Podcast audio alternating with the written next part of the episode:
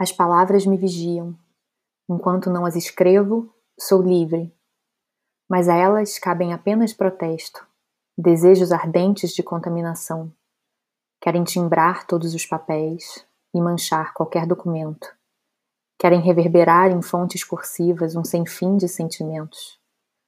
Mas enquanto permaneço calada, entrelaçando os dedos como em caligrafia, permaneço absolvida dos meus pecados, que luto para que não tomem vida.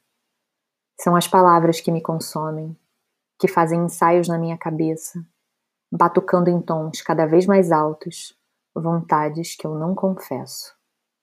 E se sigo em silêncio, fitando a folha branca, vou me deitar imaculada, segura na minha fortaleza, meramente semântica.